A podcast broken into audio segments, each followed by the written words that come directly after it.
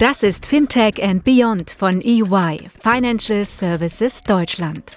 Der Podcast für alle, die am Fintech-Startup-Ökosystem und der Digitalisierung der Finanzdienstleistungsbranche in Deutschland und Europa interessiert sind.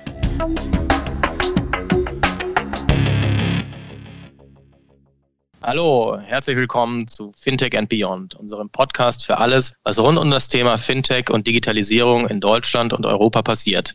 Heute moderiert von meiner Kollegin Daniela und mir Florian. Unsere Gäste sind uns heute aufgrund der aktuellen Situation per Videochat zugeschaltet. Deshalb bitten wir, mögliche Tonprobleme zu entschuldigen. Seit einigen Wochen hat sich unser Leben vollkommen verändert.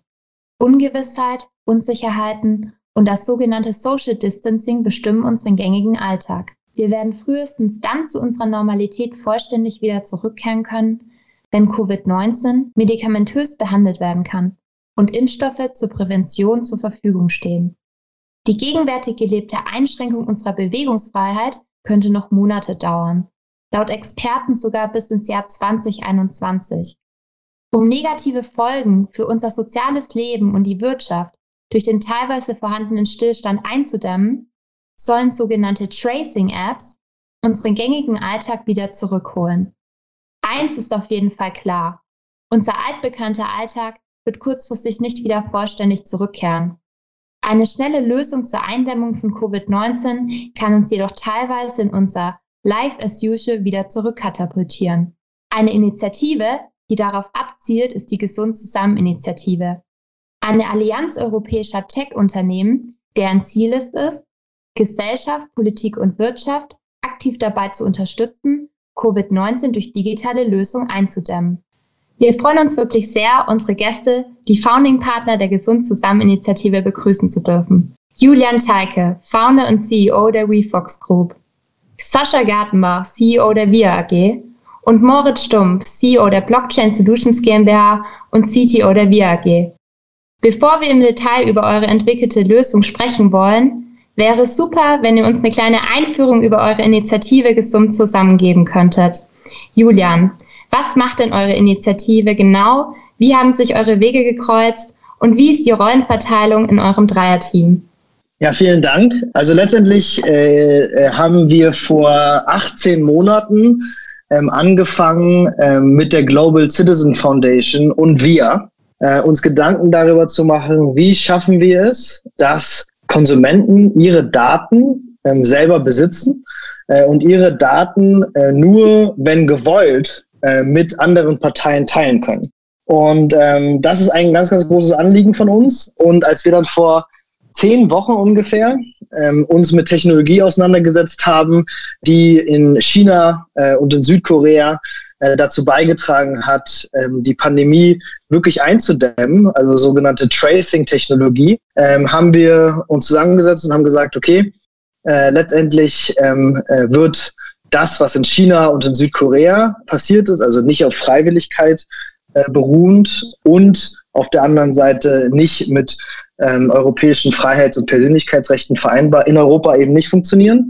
Äh, und dann haben wir ähm, äh, uns überlegt, wie schaffen wir es, das Wissen äh, aus der VIA äh, und der Global Citizen Foundation einzubringen, um eine mit Europa äh, vereinbare Covid-Tracing-App ähm, zu entwickeln. Und dann hat das Ganze angefangen. Ähm, und der Sascha und äh, Moritz sind direkt draufgesprungen ähm, und haben sich überlegt, äh, wie ähm, so, sieht so eine Lösung aus. Äh, und die Gesund Zusammen GmbH ist dann vor G GmbH, also gemeinnützige GmbH, ist dann vor circa sechs Wochen entstanden, als wir also schon mitten in der Entwicklung dieser App äh, waren und das ist eher ein lustiger Zufall gewesen. Also mein größter Konkurrent in der Startup-Szene, also WeFox macht Versicherungs, digitale Versicherungslösungen. Mein größter Konkurrent in der Startup-Szene ähm, ist wahrscheinlich äh, Ramin von Finlieb. Äh, der macht auch digitale Versicherungsprodukte. Äh, und wir waren am Telefon miteinander zu einem ganz, ganz anderen Thema. Und dann haben wir gesagt, ähm, du, äh, hast du dir eigentlich mal über dieses Thema Tracing-App da Gedanken gemacht? Und dann hat er gesagt, ja, ich habe hier schon jemanden, der macht sich die ganze Zeit Gedanken. Habe ich gesagt, ja, ich habe auch jemanden, der macht sich die ganze Zeit Gedanken. Und dann haben wir in diesem Telefonat kurzfristig ähm, von Finlieb den Florian äh, ins Telefonat geholt und den Sascha von, von Via eben ins Telefonat geholt.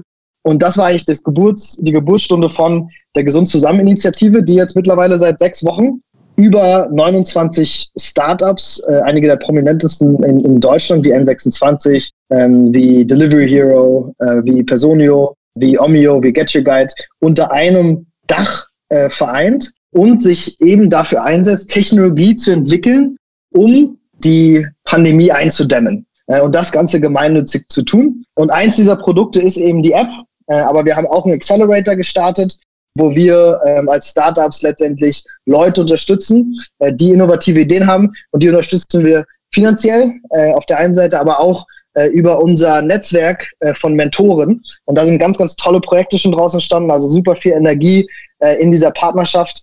Äh, und jetzt letztendlich auch dann äh, das Announcement, dass wir zusammen mit SAP und mit Telekom dazu beitragen, die offizielle Covid-Tracing-App für Deutschland zu bauen. Ähm, also viel passiert in sechs Wochen. Ja, super interessant. Kommen wir mal nochmal zurück auf eure Ziele. Also kurzfristig war vermutlich das Ziel, die Technologie zum Start zu bringen, zu entwickeln und ein großes Netzwerk aufzubauen. Was sind denn noch so mittelfristige Ziele, die jetzt in den, in den kommenden Wochen für euch anstehen, beziehungsweise die ihr euch gesetzt habt? Also in der Initiative haben wir drei große Ziele. Das sind unsere Prinzipien. Wir sagen einmal, wir wollen Technologie entwickeln, um die Pandemie einzudämmen, aber wir möchten dabei die Privatsphäre der Bürger nicht beeinträchtigen. Also Datenschutz an Nummer eins. Wir wollen äh, mit der Technologie beitragen, letztendlich Hochrisikogruppen besser zu schützen. Und wir wollen es schaffen, die Wirtschaft wieder schneller zum Laufen zu bekommen durch viel, viel gezieltere Öffnungsmaßnahmen. Und all diese drei Sachen ähm, sind die Prinzipien, auf denen dann unsere Aktivitäten basieren. Und ähm, eine dieser Aktivitäten ist eben die App. Die andere Aktivität ist der Accelerator, aus dem entstehen ganz, ganz tolle weitere Ideen. Der zweite Batch ähm, steht kurz vorm, vorm Launch.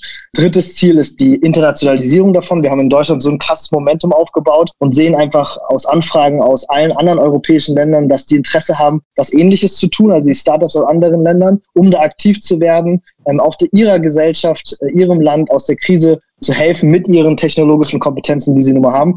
Ähm, also das sind die Ziele von uns. Und diese ähm, Cross-Border-Kooperationen, ähm, wie sieht's denn da aus? Wie, wie könnt ihr denn quasi diese europaweite Vernetzung der Technologie sicherstellen, beziehungsweise wie wollt ihr das Ganze vorantreiben? Also ich denke, da müssen wir unterscheiden zwischen einmal der Initiative und auf der anderen Seite mal der App. Ja? Also auf der Initiative geht es ja darum, dass wir uns im Geiste miteinander verbinden und unsere digitale Kompetenz als Startups auch europaweit, nicht nur deutschlandweit jetzt zusammenbringen, um unsere Kompetenzen da einzubringen und Technologie zu entwickeln, die uns allen hilft, äh, da schneller rauszukommen. Bei der App ist eine ganz andere Frage. Und zwar ist es ja da viel konkreter.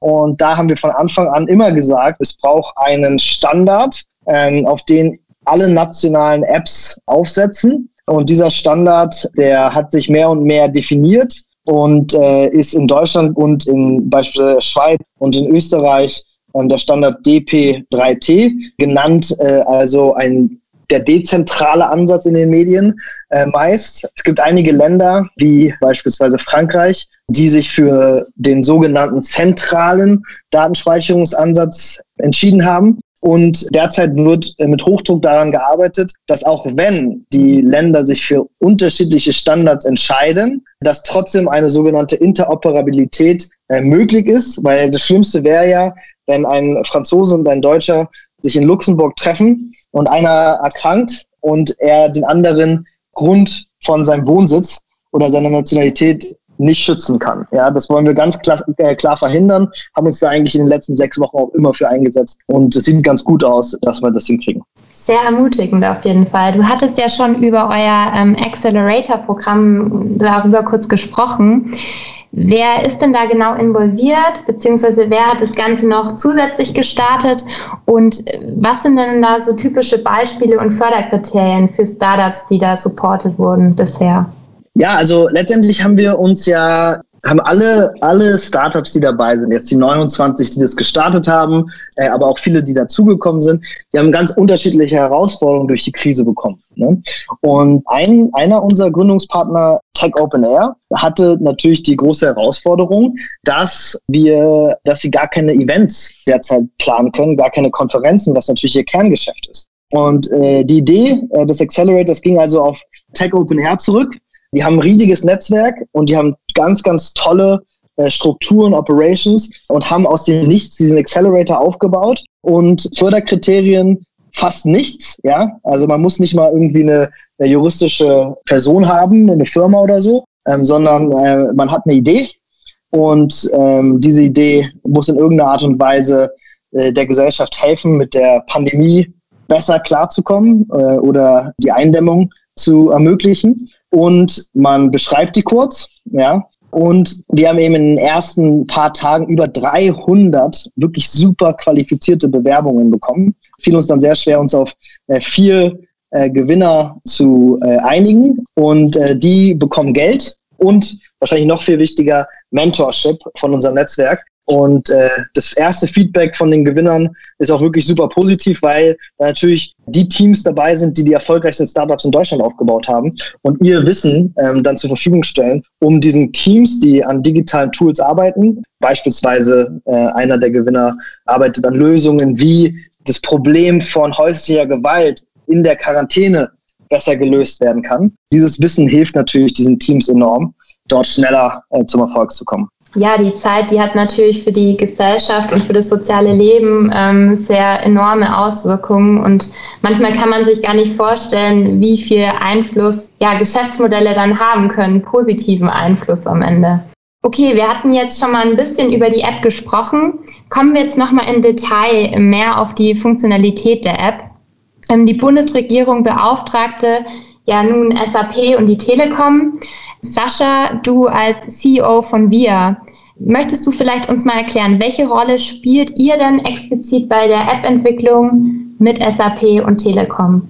Ja, sehr gern. Ähm, wir haben, was Julian ja schon gesagt hat, äh, mit der Initiative sehr schnell die Entwicklung einer App unter Datenschutzaspekten in Angriff genommen und auch entsprechend ähm, schnell die App umgesetzt, ähm, also auf eine auf eine Anwendbarkeit umgesetzt. Nach der Entscheidung der Bundesregierung mit SAP und Telekom die Entwicklung der App voranzubringen, ist uns ebenfalls nahegelegt worden, doch Kontakt aufzunehmen Richtung SAP, die mit dem ähm, mit der Entwicklung der App beauftragt wurden, was wir schlussendlich auch gemacht haben. In den ersten Treffen haben wir ähm, unsere voll funktionsfähige App aufgezeigt und ich glaube damit auch sehr viele Personen seitens SAP, seitens Bundesregierung positiv überrascht, dass wir so weit sind, dass wir eben auch ähm, voll funktionsfähig sind. Und durch die Demonstration der App haben wir, glaube ich, auch sehr gute Impulse gesetzt. Und Stand heute sind wir ähm, mit, ja, man muss sagen, leider nur drei Leuten im Bereich ähm, UX und UI-Design beteiligt. Und ähm, ich bin, was soll ich sagen, ja eigentlich auch fest davon überzeugt, dass wir ähm, in vielen anderen Bereichen auch beschleunigen könnten, wenn wir dann das Vertrauen von der SAP und der Bundesregierung hätten.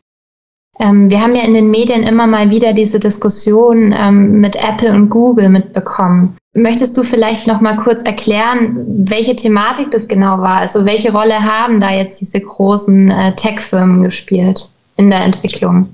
Ja, ich glaube, da müssen wir einen kleinen Schritt zurückgehen. Und zwar ähm, bei der Entwicklung der App gibt es im Wesentlichen drei technische Ebenen, die man berücksichtigen muss. Und die erste Ebene ist die, ähm, das Frontend. Das ist die sogenannte App, die dann auch Anwendung findet durch die Benutzer. Ähm, es gibt eine Backend-Ebene. Das ist vom Prinzip her eben dann wichtig, wenn Daten aus der App übertragen werden, zum Beispiel die positiven Ergebnisse, ähm, verschlüsselt anonymisiert natürlich. Und die dritte Funktionalität ist die, ähm, Julian hat es eben angesprochen, die Interoperabilität auch zwischen den Geräten. Und ähm, in, äh, in dem letzteren sind Apple und Google ähm, sehr wichtige Bausteine, weil sie einfach die geräteübergreifende Funktionalität zwischen iPhones, iOS und Android sicherstellen und ähm, insbesondere von älteren Versionen von Android. Und ähm, ich glaube, ohne Apple und Google wäre es einfach derzeit für jeden schwierig, eine effektive und durchgängig funktionierende App zu entwickeln und damit eben die Funktionalität zwischen den Geräten zu gewährleisten. Moritz, du warst ja auch maßgeblich jetzt bei der Entwicklung beteiligt. Möchtest du uns nochmal, also Sascha hat es ja schon mal angeschnitten, willst du uns vielleicht nochmal im Detail erklären, wie die Funktionalität der App ist und wie sie eben unseren Alltag verändern kann? Klar, sehr, sehr gerne. Wichtig für uns sind aus einer IT-Sicht ähm, eben die Schutzziele. Julian hat das eben schon mal aufgegriffen. Dezentrale Datenspeicherung, Datenschutzkonformität ist, glaube ich, auch gerade in Deutschland eines der wichtigsten Themen, ähm, wenn es um die Datenverarbeitung geht und ähm, grundsätzlich auch die ähm, ja, sichere Datenspeicherung. Und ähm, ja, Ziel für uns ist an der Stelle eben unter den eben genannten Schutzzielen das ganze Thema einer funktionsfähigen App zur Verfügung stellen zu können, die uns allen mittelfristig ermöglicht, auch wieder auf die Straße gehen zu können. Vor allem, wenn man jetzt die, die verschiedenen Wellen, also wenn man sich ein bisschen damit auseinandersetzt, wird die Pandemie ja noch weitergehen und wir müssen versuchen, diese Wellen, die auf uns zukommen, eben strukturiert steuern zu können oder in, in Richtung zu kommen. Und hier ähm, eben unter den genannten Schutzzielen. Du hast gerade gefragt, wie sie funktioniert. Also bei uns mittlerweile ausschließlich mit Bluetooth. Und wir hatten mal angefangen, ähm, dass man das auch mit Geolocation tracken kann.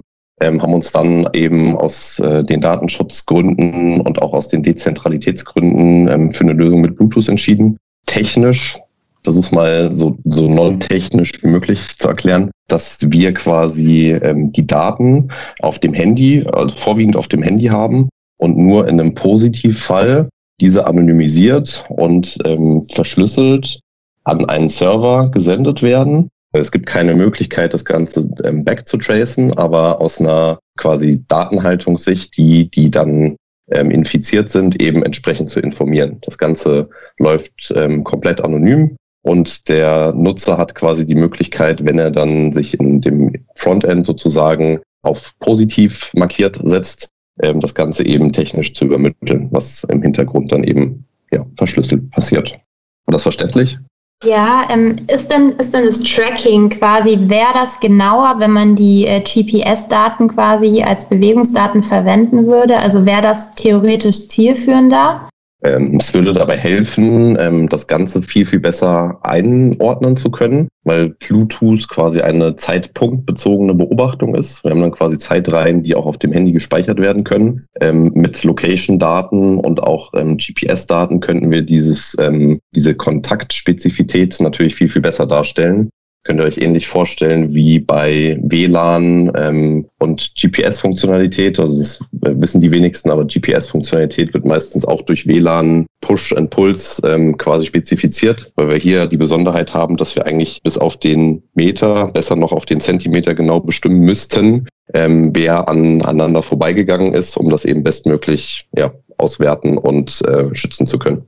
Also die Themen, die quasi in den Medien immer wieder aufgeploppt sind, war das Thema, wie wird getrackt, also Bluetooth oder GPS. Da sagt ihr Bluetooth. Mhm, genau. Anderes Thema war Datenspeicherung. Werden die Daten zentral gespeichert oder dezentral? Das, da machen wir mal auch einen Haken dahinter. Mhm. Anonymisierung ist bei euch auch gewährleistet. Und ein heikles Thema, sage ich mal, aus der Presse ist ja immer dieses Thema Pflicht oder Freiwilligkeit. Da, da wäre jetzt die Frage nochmal an Julian. Wa was sind denn so die Voraussetzungen, dass die App erfolgreich genutzt werden kann? Beziehungsweise macht in dem Fall eine Pflicht wirklich Sinn, wenn die ähm, da äh, Daten der User quasi gesichert sind? Nee, also wir sind ja nicht in China. Und äh, deshalb äh, macht es keinen, keinen Sinn. Also im Endeffekt äh, ist es wirklich ein riesiges äh, Projekt und ähm, das Wichtigste hier ist, äh, dass wir es schaffen, ähm, die gesamte Bevölkerung hinter dieses Ziel zu bekommen, eben 60 Prozent Durchdringung in der Bevölkerung. Das bedeutet, 60 Prozent äh, aller Menschen müssen das downloaden, damit es wirklich funktioniert. Und ehrlich gesagt äh, sagen einige natürlich, das ist nur mit Pflicht äh, möglich, äh, aber Pflicht ähm, wäre ähm, ganz das Falschzeichen äh, und würde einfach äh, auch in der Bevölkerung nicht angenommen werden. Dafür sind wir zu weit in Deutschland. Ähm, was wir schaffen müssen, ist es letztendlich eine parteiübergreifende, eine kulturübergreifende eine altersgruppenübergreifende äh, Kampagne äh, zu lancieren, ähm, die es schafft, über einen Zeitraum von ein paar Wochen, also wirklich an alle Menschen ranzukommen und ihnen zu erklären, warum das denn so viel Sinn macht. Ja, und warum dem Ganzen getraut ähm, werden kann. Und ähm, um das Ganze weiterhin dann erfolgreich auch umsetzen zu können und weiterführen zu können, ist es in dieser Kampagne dann wichtig, dass nach dem anfänglichen Erfolg, ja, ähm, in dem vielleicht ähm, eine ja, mittelgroße zweistellige Millionen Downloadzahl in Deutschland generiert werden könnte, äh, im Bestfall, äh, dass dann sichergestellt wird, dass die, das Engagement äh, und das Vertrauen in die App eben langfristig aufrechtgehalten wird. Und diese langfristige Aufrechterhaltung ähm, ist aus unserer Sicht ein ganz, ganz wichtiger, aber auch nochmals schwierigerer Punkt. Wir müssen es schaffen, dass die App also eine Relevanz behält bis zu dem Impfstoff. Ja, und was wir eben sehen, das ist keine super spannende App. Ja, es ist eine monofunktionale App. Und die Gefahr ist, dass die Jungen, also Zielgruppe, sagen wir mal unter 45, irgendwann sagt, äh, die App ist nicht, entwickelt sich nicht weiter, ist nicht spannend, äh, ich bin nicht interessiert und außerdem äh, sehe ich ja um mich herum hier eh alles wieder normal werden, ich brauche das nicht mehr. Und ähm, deshalb sagen wir, wir müssen es schaffen, diese App relevant zu halten durch ganz, ganz saubere Kommunikation an die Bürger, ähm, sogar durch ein Konzept, ähm, wo der Bürger selber sagen kann, was ist ihm denn besonders wichtig hier an der Weiterentwicklung dieser App? Und dann alle paar Wochen Weiterentwicklungen mit den Bürgern, aber auch mit der Wissenschaft im RKI in die App integriert werden um die Relevanz von der App bis zum äh, äh, bis zur Entwicklung flächendeckend des Impfstoffs hochzuhalten. Ja? Ähm, also eine ganz, ganz schwierige äh, Unterfangung. Äh, ich glaube, sowas wurde noch nie geschafft. Auch die Medien müssen zusammenarbeiten, öffentlich-rechtliche und private. Und äh, da müssen wir alle wirklich an einen Stand ziehen. Ähm, sobald es eine Spaltung in der Gesellschaft gibt, äh, werden wir dieses Ziel nicht erreichen. Und Potenzial für Spaltung gibt es bei diesem Projekt viel und deshalb ist auch die Entscheidung, dezentral zu gehen, äh, die richtige. Die Entscheidung zur Pflicht äh, zu greifen wäre aber die falsche. Sascha, ähm, wie, wie wird denn jetzt genau ähm, die Infektion, also wie werden die Infektionsketten genau unterbrochen durch die App-Lösung und kann dadurch ähm, dieses Problem der symptomfreien Erkrankten auch bewältigt werden, weil wir fast 50 Prozent der Erkrankten ja symptomfrei sind. Wie können diese symptomfreien Erkrankten quasi gewarnt werden? Ja, das sind, ähm, ich glaube, die gerade dieses Problem der symptomfreien Erkrankten kann man wahrscheinlich nicht schlussendlich ähm, bewältigen, aber man kann dem sehr effektiv entgegenwirken. Und äh, Moritz hat es ja gerade erwähnt, die App funktioniert ja vom Prinzip her so, dass eigentlich jeder seinen ähm, Status hinterlegen kann, äh, zusätzlich auch weitere Attribute, wie zum Beispiel Symptome oder Alter, hinterlegen kann. Ähm, und es werden ja de facto dann nur die positiven Testergebnisse über, allerdings über ähm, ein verifiziertes Verfahren übertragen und kommt es zu einem positiven Kontakt eines Nutzers, werden alle anderen Benutzer, die mit der getesteten Person in Kontakt waren, entsprechend informiert. Und dazu zählen dann eben auch die Personen, die keine Symptome aufweisen konnten. Das heißt, dem kann man dann ein Stück weit entgegenwirken, indem man sagt, hey, ähm, zum Beispiel Julian, du hattest ähm, Kontakt mit einer infizierten Person zweimal in den letzten zwei Wochen. Und ähm, anhand von diesen Informationen kann man Maßnahmen aussprechen. Und eine von diesen Maßnahmen ähm, ist zum Beispiel, sich testen zu lassen ähm, oder entsprechende Schutzmaßnahmen zu ergreifen. Und äh, man kann dann eben auch aus der App heraus ähm, beispielsweise ähm, einen Test buchen, das zumindest vom RAN schon integriert, dass man einen Test buchen kann, um dann auch zügig ähm, ein Ergebnis zu haben, ob man dann ähm, positiv getestet ist oder nicht. Und ich denke, der Vorteil der App liegt einerseits in der Geschwindigkeit der Information und eben in diesen spezifischen Maßnahmen die ähm, eine Person ergreifen kann. Und ich glaube, die ähm, zusätzliche Mehrwert, der die, ähm, dass die App schafft, sind die Maßnahmen, die ergriffen werden können, ähm, außerhalb der App. Ein Beispiel zu geben, ähm, wenn man zum Beispiel eine Behörde sieht, dass es ähm, eine Zunahme gibt von positiven Testfällen, kann eine Behörde bereits proaktiv entsprechende Maßnahmen ergreifen, informieren und darauf hinweisen, dass es eine Zunahme von Symptomen gibt, auf die man achten sollte, dass es eine Zunahme gibt von Infektionen und dort entsprechend ähm, auch außerhalb der App zu informieren. Ich denke, es ist ähm, nicht nur, man sollte es nicht nur innerhalb der App betrachten, sondern auch außerhalb. Wenn wir uns jetzt mal die anderen Länder anschauen, also in rund 20 Ländern ähm, wurden jetzt bereits Tracing-Apps eingesetzt. Sascha, ähm, was kann man denn genau aus diesen App-Konstruktionen quasi für Deutschland lernen, beziehungsweise welche Teile konnten bereits adaptiert werden? Was man daraus lernen kann, ähm, kann man sicherlich eine Antwort geben. Wie das adaptiert wurde, kann ich noch nicht beurteilen. Wir verfolgen natürlich die Entwicklung in den anderen Ländern ziemlich genau. Wir, ähm, es gab gestern einen recht guten ähm, Artikel, dass Island mit 38 Prozent der Nutzung das bisher beste Ergebnis erzielt hat. Und wir haben auch geschaut, in anderen Ländern, zum Beispiel Singapur, liegt die Nutzung bei circa 25 Prozent. In Österreich ist die Nutzung mit weniger als 10 Prozent, glaube ich, deutlich unter den Erwartungen, unter der Skala. Und ich, ich glaube, man, was Julian schon gesagt hat, das Thema Kommunikation und die vertrauensbildenden Maßnahmen sind tatsächlich key, um aus den Erfahrungen, die wir zumindest sehen in den Ländern nach, den, nach der Nutzungsrate, ich glaube, es ist schwieriger, konkret zu sagen, was man machen muss, aber ich glaube, man kann sich im Vorfeld sehr gut Fragen stellen ähm, anhand der, deren Ergebnisse. Und ähm, es gibt dann eben Fragen, die sich eben auch an, an Deutschland halt stellen lassen, äh, beziehungsweise an die Regierung, an die Telekom zu fragen, ist denn SAP oder Telekom als Partner der richtige, die eigentlich wenig Erfahrung im B2C-Umfeld haben, aber sehr, sehr gute Erfahrung im B2B-Umfeld. Und der Anspruch, eine App zu entwickeln, eigentlich doch mehr B2C getrieben ist. Eine Frage ist zum Beispiel auch, ob eine Regierung als Herausgeber genügend Vertrauen genießt, wenn man das zum Beispiel anschaut mit, ähm, mit Singapur oder eben auch mit Island, was ja beide staatliche Apps sind, ähm, aber doch eben nicht die 60 Prozent ähm, erreichen, was als Zielmaßgabe gesetzt ist. Und dann eben auch die Fragen, welche Kommunikationsstrategien sind halt wichtig, die schlussendlich ähm, ja, Vertrauen bilden und auch weite, weite Teile der Bevölkerung erreichen. Also das ist momentan so, wie ich das sehe, dass man eher sehr gute Fragen stellen kann, um darüber auch die richtigen Antworten zu finden. Würdest du sagen, dass die Nutzungsrate auch damit zusammenhängt, wie die App gestaltet ist? Also ich weiß jetzt nicht genau im Detail, wie Singapur gestaltet war, aber ich habe natürlich auch schon gehört, dass, ähm, wie gesagt, dass es mit Datenschutzthemen äh, auch zusammenhängen kann oder eben mit dem Tracking, wie das Tracking erfolgt. Ähm, wie siehst du da den Zusammenhang?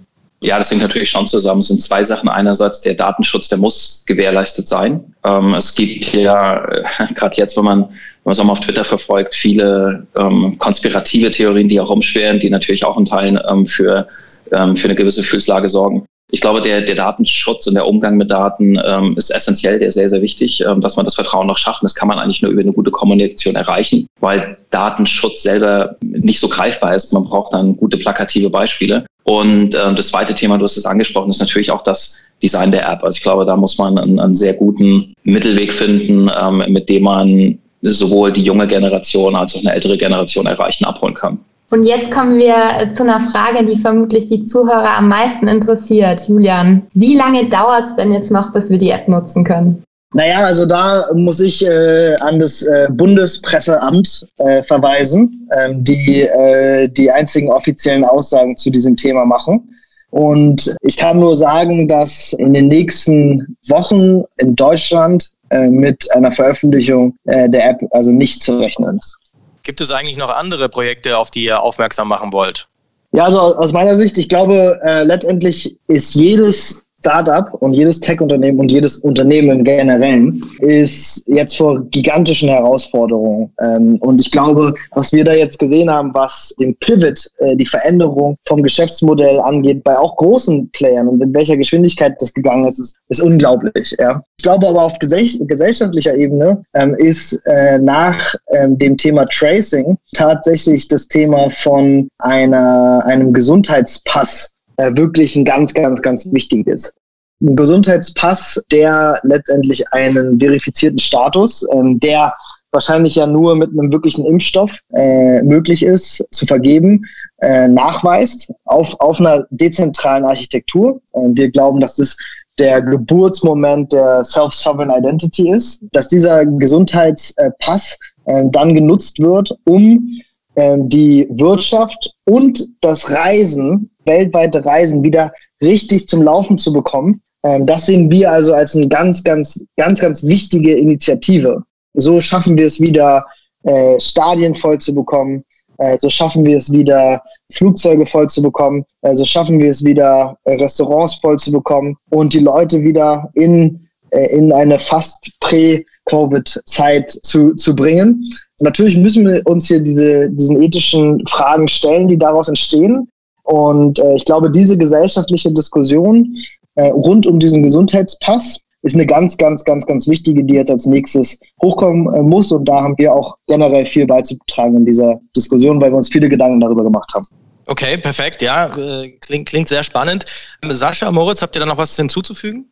Ja, vielleicht. Ähm, Ergänzend dazu, wir haben uns natürlich auch Gedanken gemacht, ähm, wie die Technologie gerade in dem Umfeld Covid unterstützen kann. Vielleicht mal mal Covid ähm, zur Seite nimmt und mal die letzten zehn Jahre betrachtet, ähm, wie wie kann man das richtig ausdrücken, wie stark die äh, Menschheit vor der Herausforderung stand, mit ähm, Epidemien oder Pandemien umzugehen. Es gab ja die, die Schweinepest, die Vogelgrippe, ähm, das erste SARS-Virus, glaube ich, MERS hieß das, ähm, und jetzt Covid. Und ich glaube, es, man sieht, dass ähm, es wahrscheinlich auch in unserer globalen sehr stark vernetzten Welt auch in Zukunft weitere Epidemien, hoffentlich keine Pandemie mehr geben wird. Und die Frage ist dann natürlich, wie kann man äh, diese Technologie ähm, eigentlich auf die nächste Ebene heben und daraus ein Frühwarnsystem auf die Beine stellen, was es dann eben genau hilft, A, ähm, eine Pandemie beziehungsweise so ein Virus schneller in den Griff zu bekommen, ähm, aber eben auch Maßnahmen viel effizienter und viel ähm, schneller zu steuern. Und das sind eigentlich vollumfängliche Maßnahmen. Das heißt, ähm, sei es aus einer Gesundheits- Perspektive, sei es aus einer wirtschaftlichen Perspektive, um schneller an ähm, Hilfsmittel zu kommen für die, die davon am stärksten betroffen sind, um, um schneller Hilfsmaßnahmen zu gewährleisten. Ich glaube, das ist auch ein sehr, ähm, sehr guter Aspekt und ich glaube, dieser Gedanke, wenn man den dann noch ein Stück weiter nimmt, ist eigentlich ein sehr, ähm, äh, sehr positiver und ein sehr, sehr angenehmer Ansatz, weil es einfach dazu zwingt, dass die ähm, Welt auf einer anderen Ebene näher zusammenrückt und sich besser vernetzt. Okay, ja klar. Also sehr, sehr, sehr, sehr interessant. Ich meine, ähm, haltet uns da auf jeden Fall auf dem Laufenden, wenn ihr da weiter an, an, an Lösungen ähm, arbeitet, tüftelt und äh, auch was auf die Straße bringt. Äh, wir würden da gerne mehr dazu hören und, und vielleicht schaffen wir es auch in einer weiteren Folge, diese Themen dann auch nochmal aufzugreifen und zu vertiefen. Ähm, ich habe vielleicht also, noch einen Punkt, bitte, ja. ähm, der jetzt aus dieser Krise aus technologischer Sicht natürlich ähm, äh, nochmal wirklich in den Fokus kommt. Äh, und zwar ähm, zu einem früheren Zeitpunkt, als ich es gedacht hätte. Also die Krise hat äh, die Problematik, die ich jetzt beschreibe, ähm, beschleunigt. Äh, und zwar ähm, haben wir in den letzten 20 Jahren diese riesigen Plattformen sich entwickeln sehen, äh, hauptsächlich aus den USA, ein paar aus, aus China, ähm, also solche Player wie Google, Facebook, Apple. Und letztendlich äh, hat diese Krise jetzt gerade bei Google und Apple ähm, natürlich nochmal wirklich aufgezeigt, was die Macht dieser Konzerne ist. Ja? Ähm, also äh, letztendlich ähm, haben sie die gesamte Infrastruktur, mobile Infrastruktur äh, Deutschlands unter Kontrolle und äh, betreiben 99 Prozent aller Operating Systems. Eine Lösung in dieser ganzen Diskussion rund um die Covid Tracing App ohne diesen beiden Playern wäre gar nicht möglich gewesen.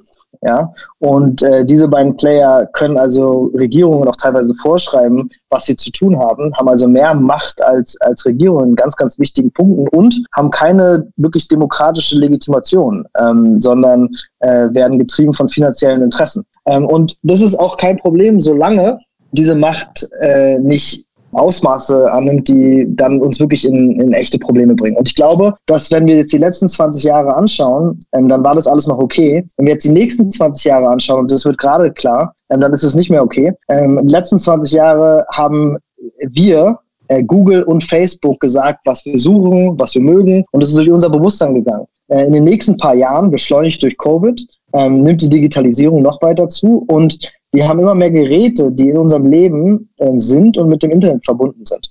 Und diese Geräte kommunizieren halt direkt mit Apple, Google und Facebook und Amazon und senden Informationen, die, die gar nicht durch unser Bewusstsein gegangen sind. Ähm, das bedeutet, dass andere Player in unserer Gesellschaft mehr wissen, als wir selbst bewusst über uns wissen. Und dann spielen natürlich diese finanziellen Interessen doch eine große Rolle, ähm, weil die natürlich nicht allein sind mit meinen persönlichen Interessen. Ähm, und dann äh, wird das Thema schon äh, ein ziemlich äh, heikles äh, jetzt in den nächsten, nächsten Jahren. Und ich glaube, das ist jetzt Europa klar geworden. Äh, wir müssen hier mehr in Innovation investieren, weil es gibt keinen Player, der auf Augenhöhe äh, mit denen diskutieren kann. Und wir müssen als Europa auch Treiber von einem neuen Datenparadigma werden wir haben das Bewusstsein hier größer als in anderen, auf anderen Kontinenten über die Bedeutung von Datenschutz. Ähm, Datenschutz wird äh, für, das, für die nächsten 15, 20 Jahre ganz, ganz wichtig für die Entwicklung unserer Gesellschaft sein, weltweit. Äh, und wir sehen eben äh, Europa als Ursprung, Geburtsort für Geschäftsmodelle, die auf neuen Datenschutzprinzipien, die den Besitz der Daten wieder ins Eigentum des Konsumenten bringen, äh, basieren. Und wir sehen eben jetzt den Geburtsmoment davon, dass Europa die Chance hat, zum Gewinner der nächsten Datenrevolution zu werden. Und Covid hat es äh, total beschleunigt. Ja, danke Julian. Also ähm, sehr, sehr inspirierend, fast schon, fast schon eigentlich ein, ein Schlusswort. Ja, wir sind, wir sind äh, am Ende der, der der Podcast-Folge angekommen. Nochmal vielen, vielen Dank für das, was wir gehört haben, an euch drei, ähm, für diese interessante Vorstellung. Also ich für mich und ich glaube auch die Daniela, äh, wir können es, glaube ich, kaum erwarten, äh, die Tracing-App zu nutzen, um dann auch der Pandemie entgegenzuwirken. Erfolgreich hoffentlich, dass wir da auch schnell wieder rauskommen aus der Sache. Ähm, wie, wie schon erwähnt, haltet uns auf dem Laufenden, wie es weitergeht und wir drücken die Daumen. Vielen Dank auch von mir. Danke euch. Alles klar, danke euch. Vielen Dank, alles danke Liebe. Euch. Tschüss. In den Shownotes haben wir für dich noch einmal die Kontaktinformationen für die LinkedIn-Seite, Facebook und unsere E-Mail-Adresse hinterlegt.